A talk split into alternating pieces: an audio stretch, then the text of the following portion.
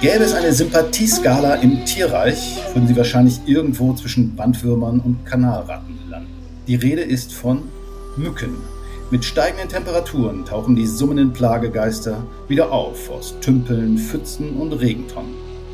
Gelegenheit für uns, den sechsbeinigen Insekten, eine Episode von Überleben zu finden. Mein Name ist Jörn Ehlers. Ich habe heute eine absolute Mückenspezialistin zu Gast.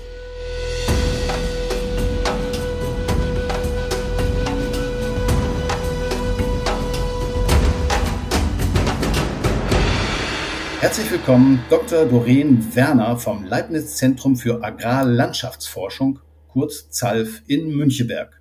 Das liegt in Brandenburg. Sie verantwortet dort den sogenannten Mückenatlas. Was es damit auf sich hat, dazu gleich mehr. Doch vorab die Frage, von Schmetterlingssammlern habe ich ja schon gehört, aber wie sind Sie ausgerechnet auf die Mücke gekommen? Einen wunderschönen guten Tag. Ja, Insekten haben mich schon als kleines Mädchen fasziniert und meine Eltern haben es sehr schön geschafft, dieses besondere Interesse zu fördern. Und natürlich wusste ich als sieben, achtjähriges Mädchen noch nicht, dass ich mich später mal mit Mücken beschäftigen wollte. Aber auch ich habe, wie die meisten Entomologen, mit Schmetterlingen und Käfern angefangen. Und dass es letztendlich die Mücken geworden sind, ist eher einem Zufall zu verdanken weil mein damaliger Doktorvater mich einfach darauf gebracht hat. Und man sagt, die erste Liebe bleibt die stärkste Liebe und so bin ich meinen Mücken treu geblieben. Okay, die haben sich in die Mücken verliebt. Äh, da sind sie wahrscheinlich relativ alleine. Viel Konkurrenz wird es da nicht geben. Wofür sind Mücken eigentlich gut? Also ich als WWF werde öfter mal gefragt, ja, pff, äh, stimmt mal Art aus oder sowas. Also bei einer Mücke oder einer Ratte kommt es ja nicht so drauf an. Was ähm, würden Sie sagen, was macht die Mücke so attraktiv und vielleicht, warum brauchen wir sie sogar? Ja, da würde ich gerne die Schublade ein bisschen aufziehen. Wenn ich von Mücken spreche, dann denkt der Zuhörer unweigerlich und voller Unbehagen an Stechmücken. Also mhm. die, die uns nachts mit ihrem lieblichen Summton, diesem Psst, den Schlaf rauben. Wenn ich aber von Mücken spreche, dann geht bei mir die ganze Bandbreite an. Wir haben in Deutschland 28 verschiedene Mückenfamilien und nur eine davon sind die Stechmücken. Und egal, welche Familie wir nun betrachten von diesen 28, sie alle haben eine unschätzbare Aufgabe. In der Nahrungskette vieler Lebewesen sind sie wirklich nicht wegzudenken. Sie sind die Nahrungsgrundlage für viele Singvögel, für Fledermäuse oder auch für andere räuberisch lebende Insekten, zum Beispiel Libellen Mhm. Oder für andere Fliegen, die räuberisch leben. Sie haben gesagt 28 äh, Familien, das heißt, da in dieser Familie sind dann auch wieder verschiedene Arten drin. Ich habe was von 50 Arten gelesen. Und davon sind dann eben nur einige Stechmücken und es gibt noch andere, die stechen gar nicht. Richtig? Nein, nein. Nein, das ist vielleicht ein bisschen verwirrend. Wir haben 28 Mückenfamilien. Um ah. das vielleicht noch mal ein bisschen besser aufzuklären, von diesen 28 haben wir drei Familien, die Blutsauger sind. Das mhm. sind die Stechmücken, die haben 50 verschiedene Arten, also 50 verschiedene Stechmücken. Dann haben wir die Kriebelmücken, die haben auch über 50 verschiedene Kriebelmückenarten. Dann haben wir die Gnitzen, da sind es weit über 300, die in Deutschland existieren. Oh. Und bei diesen anderen 25 Familien, zum Beispiel gibt es die Trauermücken, die kennen viele Leute. Das sind die, die aus den Blumentöpfen oft rauskommen, wo man so kleine gelbe Täfelchen hinstellt, um die einzufangen. Das sind Trauermücken die haben äh, verkümmerte Mundwerkzeuge, die sind gar nicht zur Aufnahme einer Blutmahlzeit befähigt. Mhm. Das heißt, das sind auch Mücken, die nicht stechen. Mhm. Dann haben wir zum Beispiel, viele Menschen kennen auch Schnaken. Im südlichen Deutschland werden oftmals Stechmücken auch als Schnaken bezeichnet. Das ist aber wissenschaftlich falsch. Die Schnaken an sich sind auch eine sehr umfangreiche Mückenfamilie und vielen sind sie halt bekannt, weil sie so groß und behäbig über die mhm. Wiese fliegen und sie sind auch völlig ungefährlich für uns. Auch sie nehmen keine Blutmahlzeit auf. Mhm. Und so werden diese ganzen verschiedenen Mückenfamilien halt gefüllt durch verschiedene Vertreter. Und sie selbst haben immer verschiedene Arten. Also wenn wir die Mücken an sich betrachten, kommen wir auf mehrere tausend verschiedene Mücken, die in Deutschland existent sind. Aber wenn wir nur bei den Stechmücken bleiben, dann ist schon allein da die Diversität so groß. Also wir haben Habitate, die besiedelt werden von Flussauen, Mooren, Sümpfen bis hin zur Regentonne.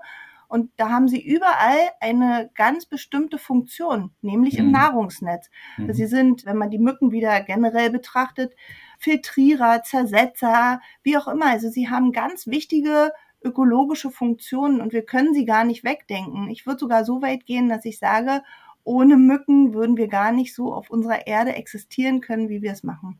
Okay, also gar nicht so leicht, den Überblick zu behalten. Noch eine Frage dazu. Ich habe irgendwo gelesen, dass äh, die Mücken auch tatsächlich Blumen oder Pflanzen befruchten, unter anderem Kakao. Stimmt das? Und gibt es noch andere Pflanzen, die die befruchten? Genau, Mücken können als Bestäuber sehr aktiv sein. Verschiedene Pflanzenfamilien werden von ihnen aufgesucht, unter anderem auch Obstbäume hier bei uns in Deutschland. Und wir registrieren die Mücken aber als Bestäuber gar nicht. Mhm. Und die Wissenschaft steckt in diesem Bereich wirklich in den Kinderschuhen und kann noch gar nicht sagen, wie groß ist diese Bestäuberrolle, die die Mücken für verschiedene Nutz- oder Wildpflanzen überhaupt übernehmen. Ein weites Feld. Sie haben vor zehn Jahren den Mückenatlas ins Leben gerufen. Das heißt, um sich einen Überblick zu verschaffen über ein doch sehr großes Feld offenbar. Können Sie mal ein bisschen erzählen, was ist die Idee dahinter und äh, kann man mitmachen? Ja, und wie viele haben Sie inzwischen? Es ist so, dass über Jahrzehnte die Stechmückenforschung in Deutschland nicht intensiv verfolgt wurde und wir hatten ein Schlüsselerlebnis. Das geht wieder auf die äh, blutsaugende Mückenfamilie der Gnitzen zurück. Wir hatten 2006 das Szenario, dass diese Gnitzen äh, das Blauzungenvirus übertragen haben. Die Blauzungenkrankheit ist eine Tierseuche bei Wiederkäuern und wieder erwarten trat sie halt in Deutschland auf. Wir haben damals einen sehr umfangreiches Monitoring durchgeführt. Das heißt, wir haben erfasst, wann, wo, welche Mücken auftreten. Und ich will jetzt gar nicht auf dieses Monitoring eingehen, vielleicht aber einen Satz. Das Fatale, was wir damals erkannt haben, war, dass es gar keine invasiven Arten waren, von denen wir wissen, dass sie dieses Virus übertragen können, sondern dass es unsere einheimischen Arten waren, die dafür Fürsorge tragen. Und letztendlich war dann die Frage, was können die Stechmücken in unserer Region, wenn wir zum Beispiel unter dem Gesichtspunkt von Klimaveränderung und Globalisierung natürlich auch eine Veränderung in der Stechmückenfauna registrieren? Mhm. Aus diesem da Grund muss ich noch einhaken. Mhm. Also äh, muss man noch ein bisschen erklären. Also invasive Mücken sind Mücken, die eigentlich hier nicht hergehören, sondern hier eingewandert sind. Immer wieder diskutiert wird die Tigermücke, auf die gehen wir, glaube ich, nachher nochmal ein. Und ähm, 2006 haben sie sozusagen festgestellt, dass offenbar an dieser Blauzungenkrankheit der Überträger eine einheimische Mücke war. Und daraufhin hat man dann den Mückenatlas ins Leben gerufen, was so eine Art Landkarte ist, wenn ich es richtig verstehe, wo man versucht, die Verbreitung der unterschiedlichen Mückenarten hm, nachzuvollziehen. Genau, der Mückenatlas ist ein Bestandteil des nachfolgenden Stechmückenmonitorings. Wir haben zuerst angefangen, Stechmückenfallen, also es sind speziell konzipierte Fallen, die nur für den Stechmückenfang geeignet sind, von Husum bis Berchtesgaden oder von der Eifel bis nach Görlitz an verschiedenen Stellen zu etablieren, äh, be zu betreiben. Und wir haben mit 128 Fallen gearbeitet und nun können Sie sich vorstellen, dass über Deutschland verteilt 128 Fallen nicht wirklich detaillierte Verbreitungskarten oder Daten für, mhm. für detaillierte Verbreitungskarten hervorbringen. Und dann haben wir gedacht, dass es vielleicht toll wäre, wenn wir den einen oder anderen interessierten Bürger einladen, uns Mücken aus seinem persönlichen Umfeld zuzuschicken. Und wir haben dann 2012 dieses Projekt ins Leben gerufen und haben uns sofort im ersten Jahr ähm, ja einer unglaublichen Welle von Interessenten entgegengesetzt äh, gesehen. Wir haben also im ersten Jahr weit über 2000 Zusendungen bekommen mit über 6000 Mücken. Äh, konnten Sie die auch gebrauchen oder waren die dann auch schon zerklatscht oder von der Wand gekratzt? Oder haben Sie denen solche Mückenfallen, ich weiß nicht, wie, wie werden die angelockt? Kurz einige Worte zu der Mückenfalle. Also Stechmücken werden von dem von uns produzierten Kohlendioxid, also unserer Ausatemluft, angelockt.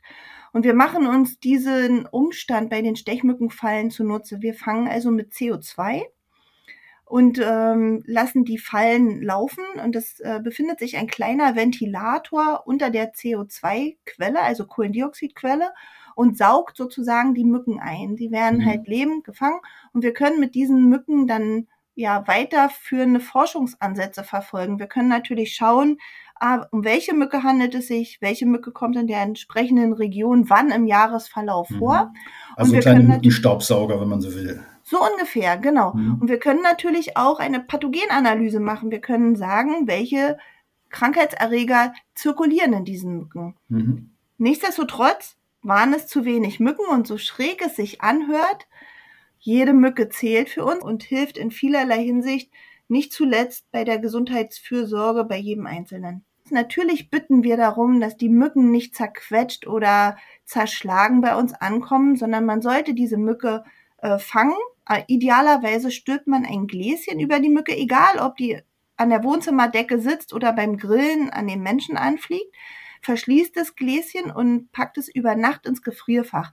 Das führt dazu, dass die Mücke abgetötet wird und dann kann man am Folgetag ohne die Mücke zu zerstören, also großartig anzufassen, sie einfach in ein kleineres Gefäß umschütten. Mhm. Zum Beispiel eine Streichholzschachtel, ein kleineres Döschen, da sind der Fantasie keine Grenzen gesetzt. Mhm. Und diese dann zusammen mit dem Einsendeformular, das ist notwendig, weil wir die Adresse des Einsenders wissen müssen. Wir antworten jedem Einsender.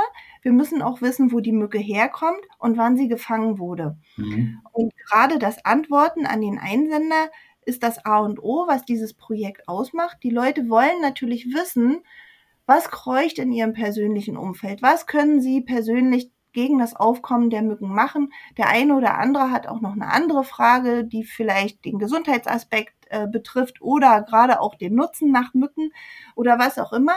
Und das beantworten wir dann. Wir von wissenschaftlicher Seite benutzen natürlich diese Datensätze, um diese Verbreitungskarten der Mücken immer detaillierter zu machen. Okay, also hört sich ganz spannend an. Äh, also Lebendfang mit einem Glas oder was ähnlichem und dann ab in den Kühlschrank. Erfrieren soll ja auch eine angenehme Todesart sein und dann kann man das Ganze tote Tier dann zu Ihnen schicken und Sie gucken sich es genauer an. Wir haben vorhin davon geredet, dass es äh, 50 Arten ungefähr von Stechmücken in Deutschland äh, gibt, schätzungsweise. Die werden ja wahrscheinlich nicht alle gleich verteilt sein. Oder ist das so, dass die regelmäßig sich vermischen oder deren Verbreitungsgebiete sich vermischen? Also wir haben über 50 verschiedene Arten in Deutschland und jede einzelne Art hat bestimmte Ansprüche. Ich kann das gerne mal an zwei Arten erklären. Mhm. Zum ja. einen ähm, gibt es eine Art Aedes vexans, die heißt auf Deutsch Rheinschnake. Die lebt im Überflutungsbereich von Flüssen oder Bächen oder auch am Seeufer. Überall dort, wo Wasserstände hoch und runter schwanken. Die Mückenmütter legen ihre Eier in den trockenen Bereich, von dem sie wissen, dass bei den nächsten Regengüssen oder Schneeschmelzen wieder Wasser stehen wird. Und sobald die Eier mit diesem äh, Feuchtigkeitsgradienten wieder in Berührung kommen, schlüpfen die Larven. Mhm. Und dann geht der Zyklus los. Diese Mücken sind natürlich ganz eng an diese Überflutungsbereiche gebunden. Und wenn wir jetzt zum Beispiel in Urlaub fahren, irgendwo campen am See, dann sind es oftmals diese Mücken oder Mücken, die zu dieser Gruppe gehören, zu den Überflutungsmücken, die uns das Leben schwer machen. Auf der anderen Seite haben wir beispielsweise die gemeine Hausmücke die kann in jeder Regentonne in Deutschland brüten. Das heißt, sie hat eine klare Tendenz im urbanen, also im menschlichen Wohnbereich, sich aufzuhalten, sich dort zu vermehren in den Regentonnen oder in anderen Containern oder Gefäßen, in denen sich Regenwasser sammelt. Und natürlich laden wir sie ein, wie einem gedeckten Tisch in unsere Schlafzimmer zu kommen. Und das ist mhm. die Mücke, die uns allen so das Leben schwer macht, wenn wir nachts nicht schlafen können. Also die gemeine Hausmücke ist wahrscheinlich äh, häufiger als die Überflutungsmücke, vermute ich mal, weil es weniger Überflutungen gibt. Nicht zwangsweise weil die Überflutungsmücken schon ein sehr effektives Nachkommen produzierendes System haben. Sie sind sehr darauf ausgelegt, so viel wie möglich Nachkommen in kürzester Zeit hervorzubringen, wohingegen die gemeine Hausmücke sich sehr kontinuierlich in unseren Regentonnen entwickelt. Sie haben mhm. zum Beispiel im Mai haben sie den Startpunkt und es geht kontinuierlich bis in den September, Oktober hinein, wir finden die Larven halt dann in den Regentonnen und sie bauen ihre Populationsdichte im Jahresverlauf auf. Deshalb mhm. registrieren wir gerade Mücken im Garten eher so im Juli, August, Anfang September, wenn diese Hausmücken halt in enorm hoher Anzahl vorkommen. Mhm. Noch eine Nachfrage. Ich habe irgendwo gelesen, dass eine Mücke 300 Nachkommen zeugen kann oder äh, Eier legen, wahrscheinlich mehr, aber auch nicht alle schlüpfen welche raus. Teilweise gingen die Zahlen aber auch bis zu einer Million. Das kann doch nicht ganz stimmen. Oder welches ist richtig? Es kommt immer darauf an, welchen Bezug man herstellt. Bleiben wir beispielsweise wieder bei der gemeinen Hausmücke. Die ist zwar sehr klein, aber sehr effektiv. Sie kann mit einer Blutmahlzeit wirklich ungefähr um die 300 Mückeneier produzieren, die sie dann auch ablegt. Aber damit ist das Leben der Mücke nicht vorbei. Die Mücke kann, wenn sie eine gute Fitness hat, also wenn sie nicht vielen Umweltnöten ausgesetzt ist, sagen wir Trockenheit oder starken Regengüssen, also wenn sie wirklich ein optimales Leben vorfinden kann, kann sie fünf bis sechs Mal Blut aufnehmen. Und wenn wir das hochrechnen, dann legt sie bei jeder oder nach jeder Blutmahlzeit äh, 300 Eier ab. Sie kommt also mhm. also ungefähr auf 1800, vielleicht auch auf 2000 Eier, die sie in ihrem Leben legen kann. Und wenn wir dann bei einer Durchschnittstemperatur im Sommer, sagen wir von 20 bis 25 Grad ausgehen, dann kann dieser Reproduktions-, also dieser Generationszyklus ähm, ungefähr eine Woche bis zehn Tage umfassen. Mhm. Und dann kann man sich das ganz leicht alleine hochrechnen, wie wie schnell wir in den Millionenbereich kommen, wie hoch die Nachkommenschaft eines Weibchens im Jahresverlauf sind. Mhm, mhm.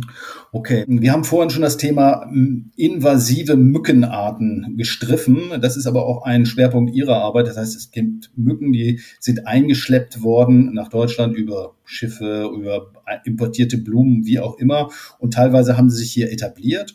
Und einige dieser Arten stehen im Verdacht, auch Krankheiten wie Dengue, Fieber, Westnil-Virus, Fieber und ähnliche Dinge zu verbreiten. Wie ist die Situation da? Ja, wenn wir die Tigermücke jetzt ein bisschen unter die Lupe nehmen, dann ist der interkontinental, also zwischen den Kontinenten Verschleppungsweg relativ klar. Der Hauptverbreitungsweg ist der Verbreitungsweg über den Handel mit Gebrauchtreifen.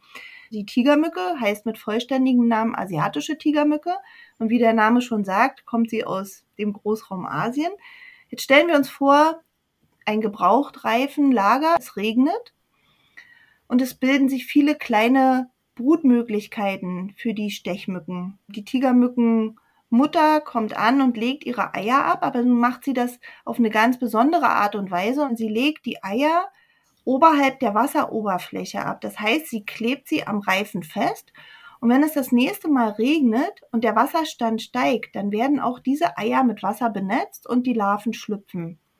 Wir können aber in unserer Vorstellung genau in dieses Szenario reingehen und zwar nach der Eiablage. Wir können uns vorstellen, dass die Reifen zwar auf Halde liegen, aber genau in dem Moment verbracht werden, bevor es regnet. Und je nachdem, wo sie an ihrem Zielort auf Halde liegen und es wieder regnet und die Larven schlüpfen, können sich die Mücken, die sich dann entwickeln in den äh, entsprechenden Wasserpfützen, auch dort etablieren, wenn sie gute Lebensmöglichkeiten vorfinden. Das hat die Mücke ja, also die Tigermücke, vielleicht auch schon andere Mücke ja schon geschafft.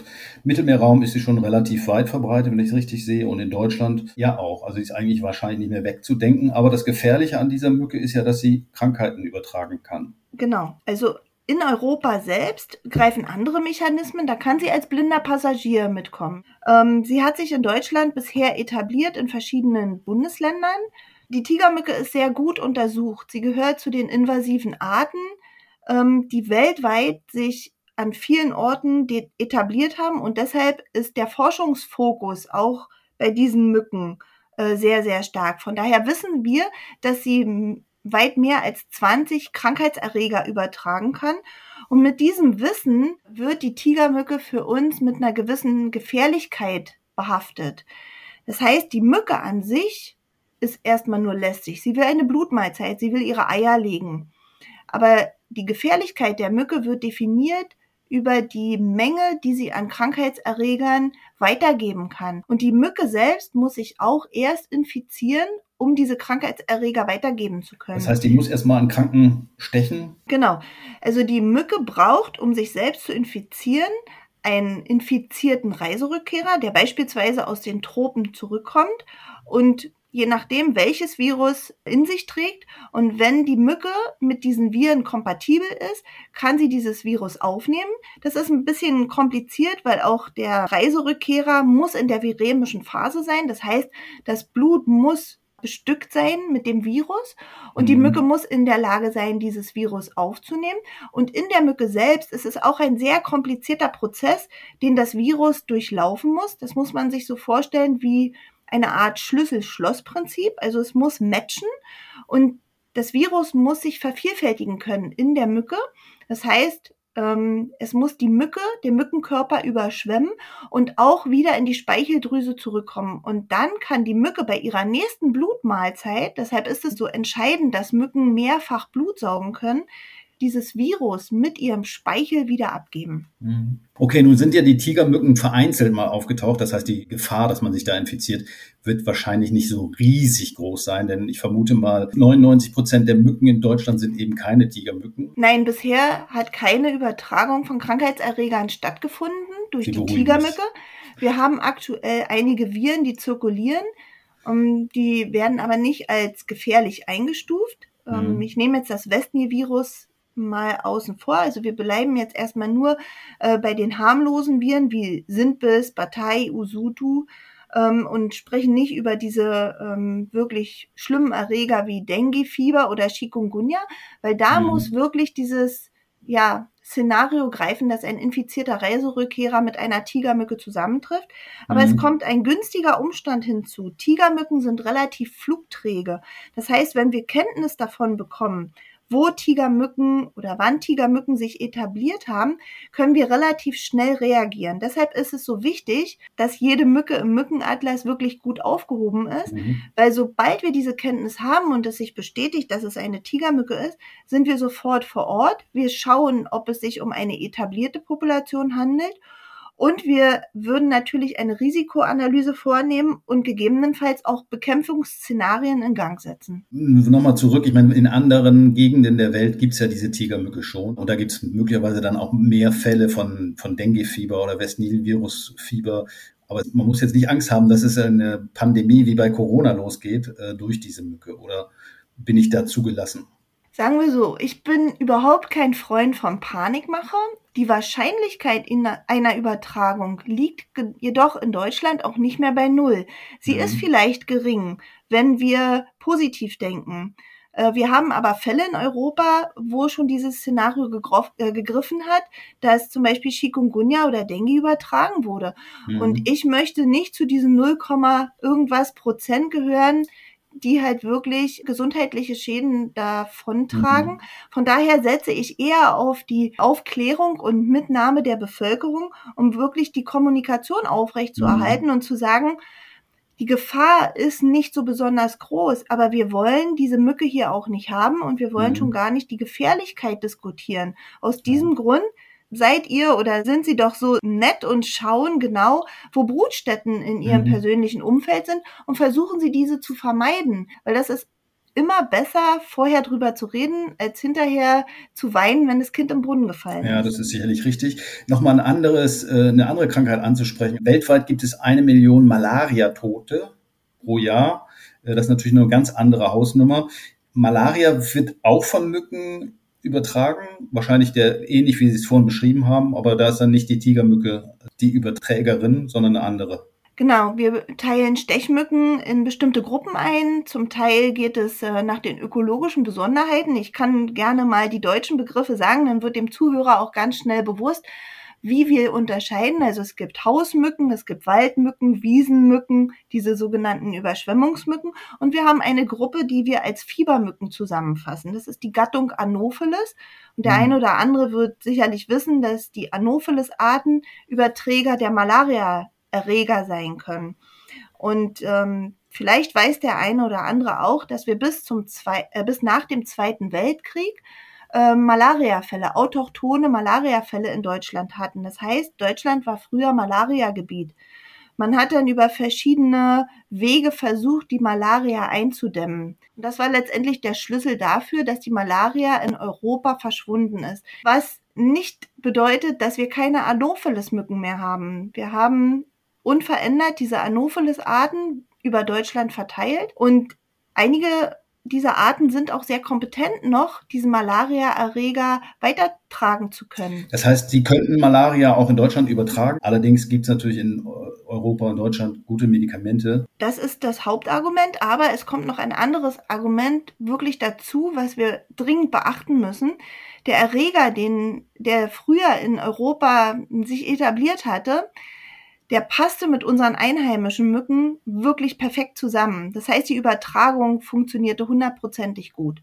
Wenn wir jetzt Erreger eingeschleppt bekommen aus tropischen Regionen, dann hakt unser Schlüssel-Schloss-Prinzip. Das heißt, die Übertra Übertragung funktioniert nicht mehr gut. Und natürlich kommen dann die hygienische Versorgung und unsere Lebensbedingungen dazu, sodass wir davon ausgehen können, dass wir nie wieder mit Malaria so dealen müssen, wie es halt in anderen Regionen der Welt der Fall ist. Mhm. Okay. Sie haben vorhin gesagt, äh, wenn Tigermücken entdeckt wird, werden in Deutschland, versucht man, diese auch zu bekämpfen. Ist das überhaupt äh, machbar tatsächlich oder kann man das gar nicht mehr aufhalten? Wenn man die Population rechtzeitig erkennt, kann man wirklich Tigermücken bekämpfen. Äh, Tigermücken haben einen sehr eingeschränkten Flugradius. Man kann in dieser Region ganz kritisch die Bruthabitate suchen und diese eliminieren, also vernichten. Also Brunnen und Wassertonnen und sowas. Mhm. Genau, man kann Regentonnen abdecken, so dass die Mücken zum Beispiel keinen Zuflug haben. Man kann zum Beispiel auf Friedhöfen die Vasen umdrehen. Man kann regenwassergefüllte Gießkannen im Garten äh, mhm. umdrehen. Mhm. Man kann wirklich über vielfältige Wege versuchen, diese Wasserstände zu eliminieren und man ist dann wirklich sicher, weil diese Mücke halt nicht über Kilometer fliegt, sondern nur ungefähr 100 bis 300 Meter im Radius. Und man kann diese Mückenpopulation dann wirklich auch eliminieren. Gut, also es gibt durchaus auch Chancen, diese Mücken wieder loszuwerden, wenn man sie rechtzeitig entdeckt. Dazu hilft eben auch der Mückenatlas oder die Mithilfe von vielen Freiwilligen, die Sie dabei unterstützen, einen Atlas äh, mit möglichst vielen Daten zu füttern. Äh, noch eine andere Frage. Klimawandel ist ja auch ein Thema, nicht nur der Klimawandel, sondern die Erderhitzung, das heißt der ansteigende Temperaturen. Ist das gut für die Mücken? Ich vermute ja. Man muss aus zweierlei Sicht daran gehen. Zum einen ist es natürlich äh, eine interessante Sache, wenn über die zunehmende Globalisierung verschiedene Mücken eingeschleppt werden. Die können sich hier unter anderem besser etablieren, wenn sie wärmeliebend sind. Wir haben zum Beispiel allerdings auch die asiatische Buschmücke, die auch invasiv ist, auch aus Asien eingeschleppt wurde, aber sie ist äh, kältetolerant. Also sie mhm. hat mit unserem hiesigen Klima überhaupt gar keine Probleme, aber die asiatische Tigermücke profitiert davon.